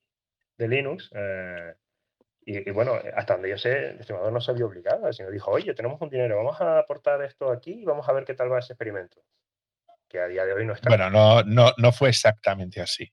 Lo que reconoció Ibarra en su momento es que ellos tenían problemas económicos con el presupuesto de la Junta de Extremadura, quisieron ahorrar dinero y luego se encontraron con esta movida.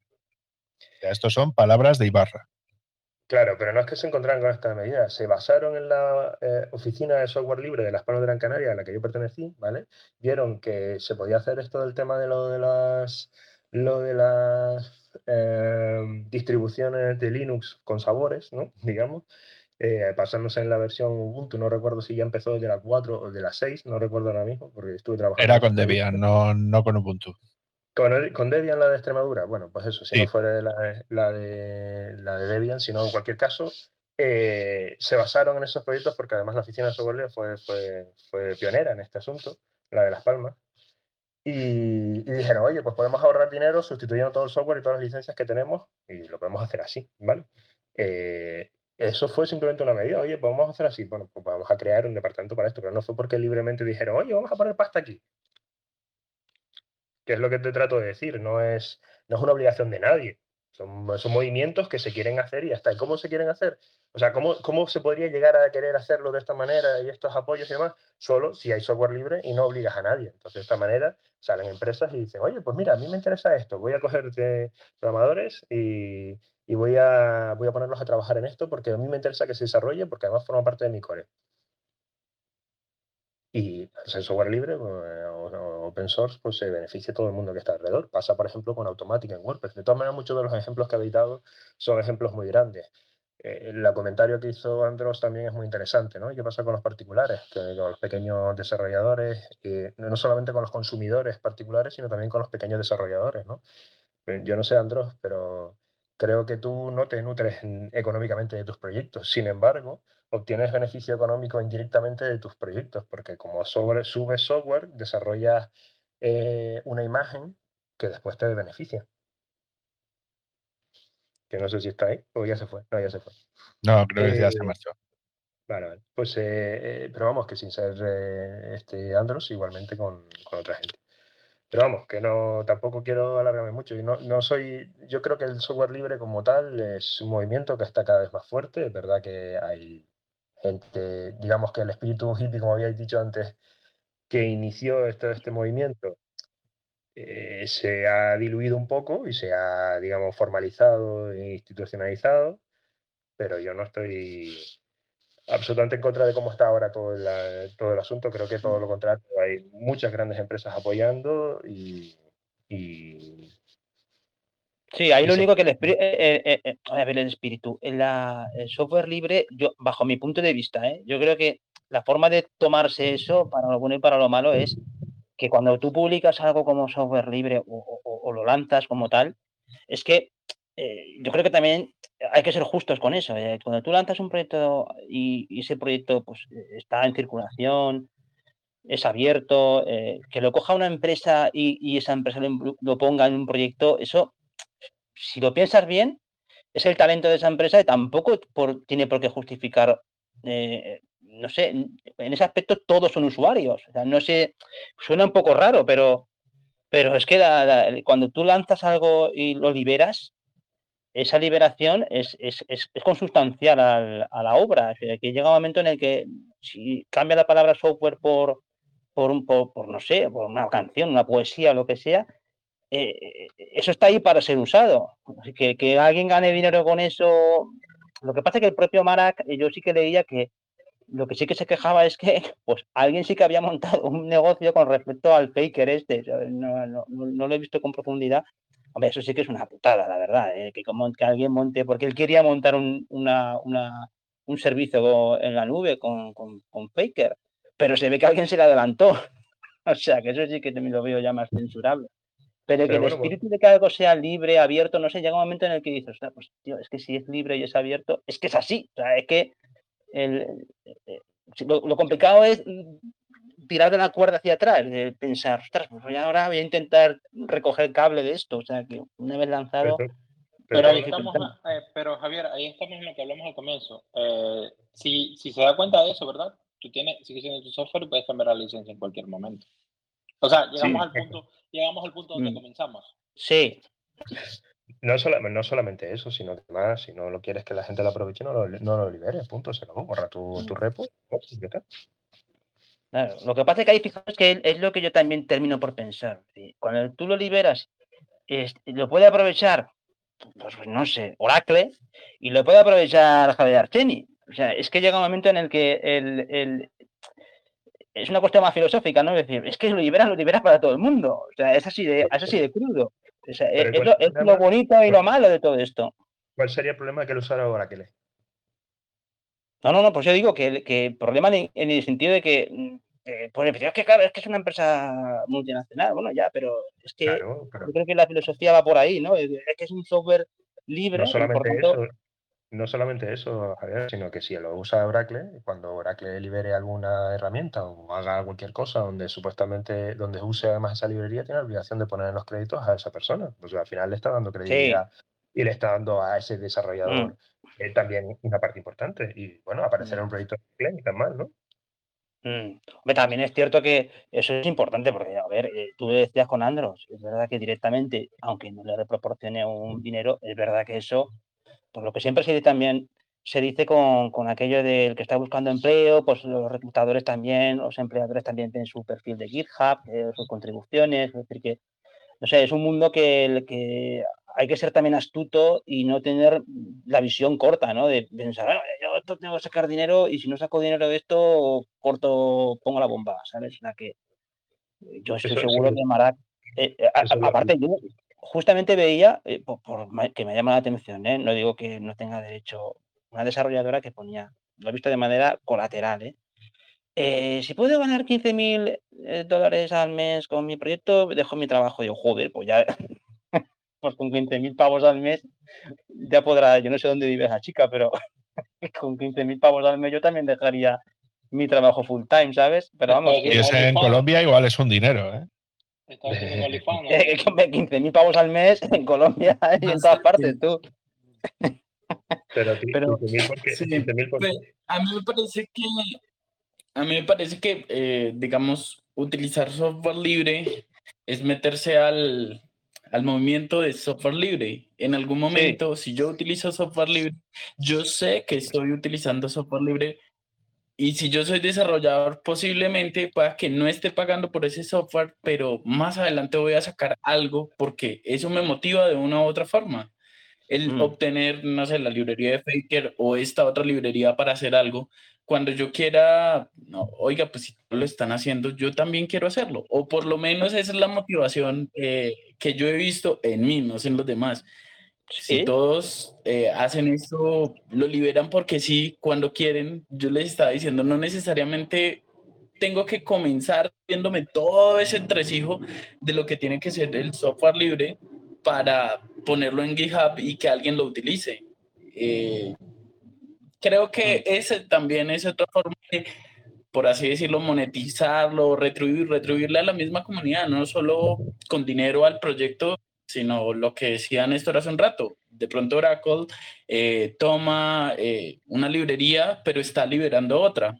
No sé si sea lo mejor, pero pues es una forma de hacerlo.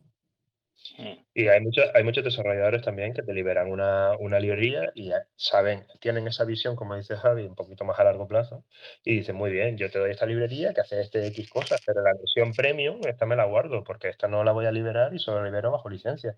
Entonces lo que haces es, un negocio, conviertes tu, tu, aportación en un negocio, dices, oye, muy bien, ¿quieres esto? Aquí lo tienes. ¿Quieres esto premium que cuesta mucho más? Paga licencia. Mm cada caso, imagino que lo que pasa que es lo que también comentábamos, los, visto de los desarrolladores pequeños y luego también vemos la punta del iceberg. Está claro que esto, estas cuestiones le pueden pasar a, poca gente. ¿Cuántos proyectos habrá ahí que tienen, no sé, poquísimas descargas? Serán la inmensa mayoría. Claro, esa, es otra, ¿no? Y, sobre todo la otra. Has, hablado, has hablado del caso de Marac con uno que se empezó a sacar dinero, pero bueno, supongo que lo habrán usado miles de otras personas que no han sacado tanto dinero ni han desarrollado un proyecto con esto. Entonces, quiero decir, al final, porque una persona haga una, una acción quizás de alguna manera no ética, ¿vale?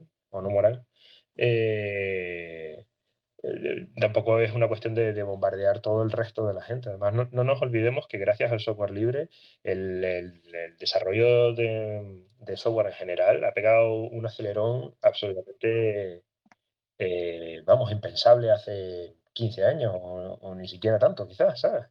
Todo el tema, por ejemplo, habéis hablado de Linux y tal, pero, pero bueno, eh, también han hablado de Kubernetes y han hablado de otro tipo de tal, todo es basado en software libre. Si no hubiera. Claro, claro, la propia, todo, lo que, todo lo que es la web, todo lo que es la web, y no fuera por el software libre, ya ves tú, no hubiera despegado nunca. Si hubiera sido de pago, te puedo asegurar que no hubiera despegado tampoco. en la vida. Muchísimo, muchísimo más. Así que por eso digo que ponerle cotos a este tipo de cosas, a mí me parece que es precisamente robarle el e-, el alma que tiene. ¿no?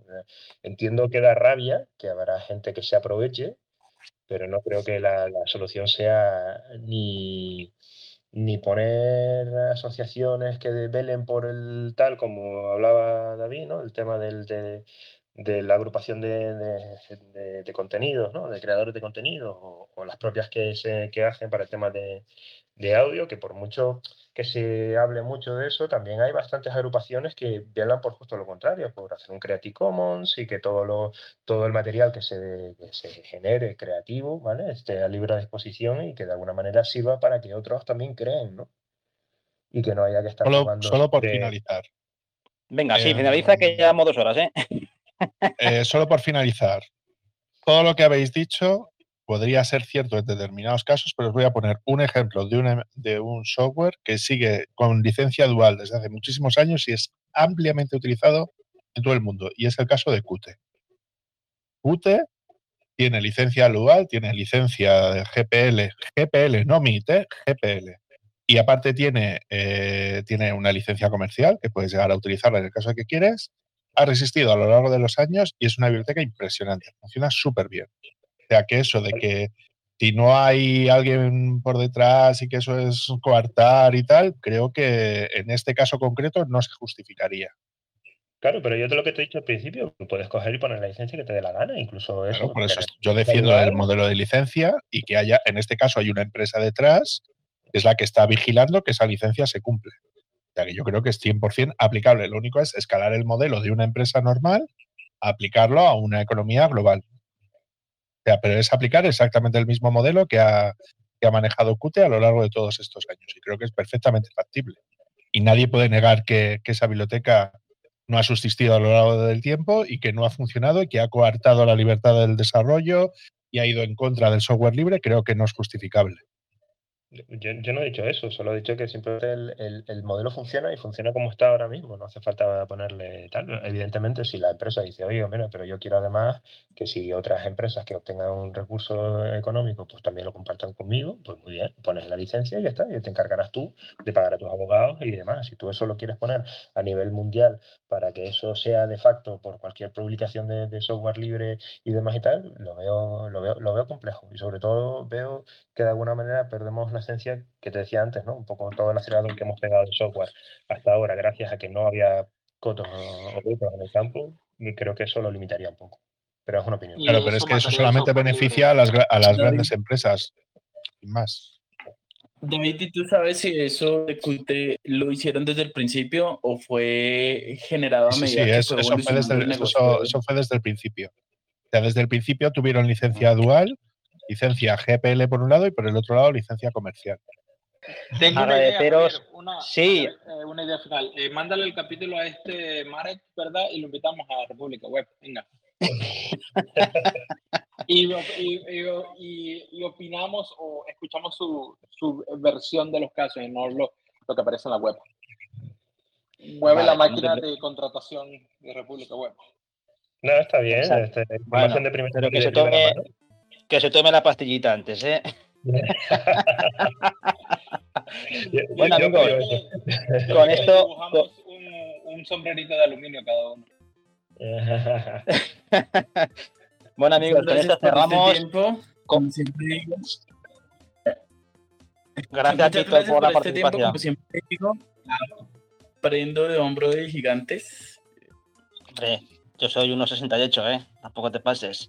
El, el, pues nada, yo a, Carlos también agradecerle que haya aguantado hasta el final y a toda la gente que se ha pasado aquí en la grabación esta tan especial así de, de Telegram, que ya veremos cómo sale luego esto en, enlatado, pero por lo menos nos hemos entendido lo que hemos hablado, lo hemos entendido perfectamente.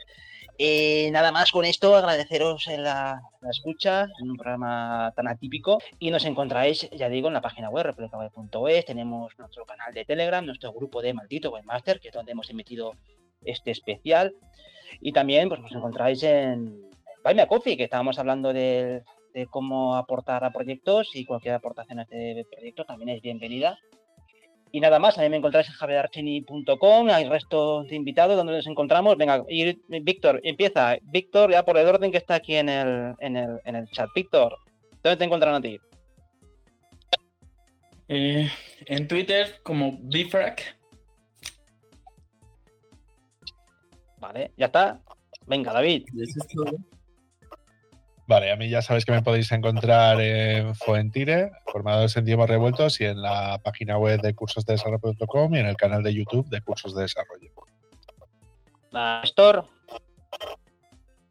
A mí en, Twitter como parar, ¿no? PHA Muy bien. Señor Carlos en Canadá. En mi web, carlosencanada.de. ¿Y Anthony? En Twitter por arroba def abajo AGO y solution.io. Fantástico, ya amigo Andrew que ya se ha salido por exigencias del guion, por amadorwebvalencia.com, en sas.studio y en iticrea.es. Nada más, muchísimas gracias por escucharnos y nos vemos y nos escuchamos en la próxima. Un abrazo para todos. Hasta luego. Hasta luego. Chao, chao.